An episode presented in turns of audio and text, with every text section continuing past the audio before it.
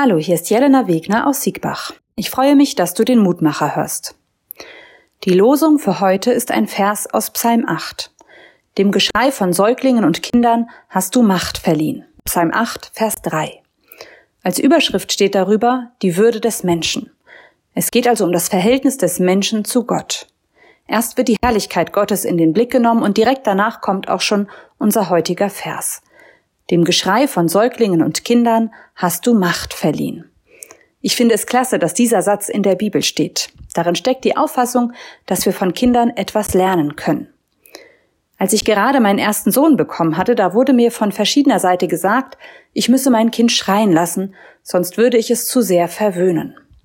Das war aber nicht mein Weg für uns, und ich hätte damals diesen Satz gebraucht. Er hätte mir geholfen, mich und meinen Sohn zu verteidigen und die Art, wie wir miteinander umgegangen sind. Inzwischen ist mein Sohn erwachsen und ich finde, er ist ein aufmerksamer und empathischer junger Mann geworden, obwohl ich ihn nicht habe schreien lassen. Gott hat unseren Kindern bewusst Macht verliehen mit ihrem Schreien. Ihr Wort ist es wert, gehört zu werden. Wir können etwas von ihnen lernen. Und was das ist, dazu möchte ich dich einladen, selber einmal genau hinzuschauen. Da ist zum Beispiel die Gabe, sich als Gotteskind zu verstehen. Kleine Kinder können dieses Geschenk einfach annehmen und sich darüber freuen. Sie müssen das nicht mit dem Verstand nachvollziehen.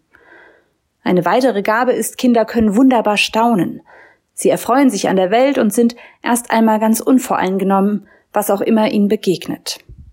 Im Lehrtext für heute heißt es zum Beispiel, die führenden Priester und Schriftgelehrten sahen die Wunder, die Jesus tat. Sie hörten auch, wie die Kinder im Tempel laut riefen, Hosanna dem Sohn Davids. Darüber ärgerten sie sich sehr. Sie sagten zu Jesus, hörst du, was sie rufen?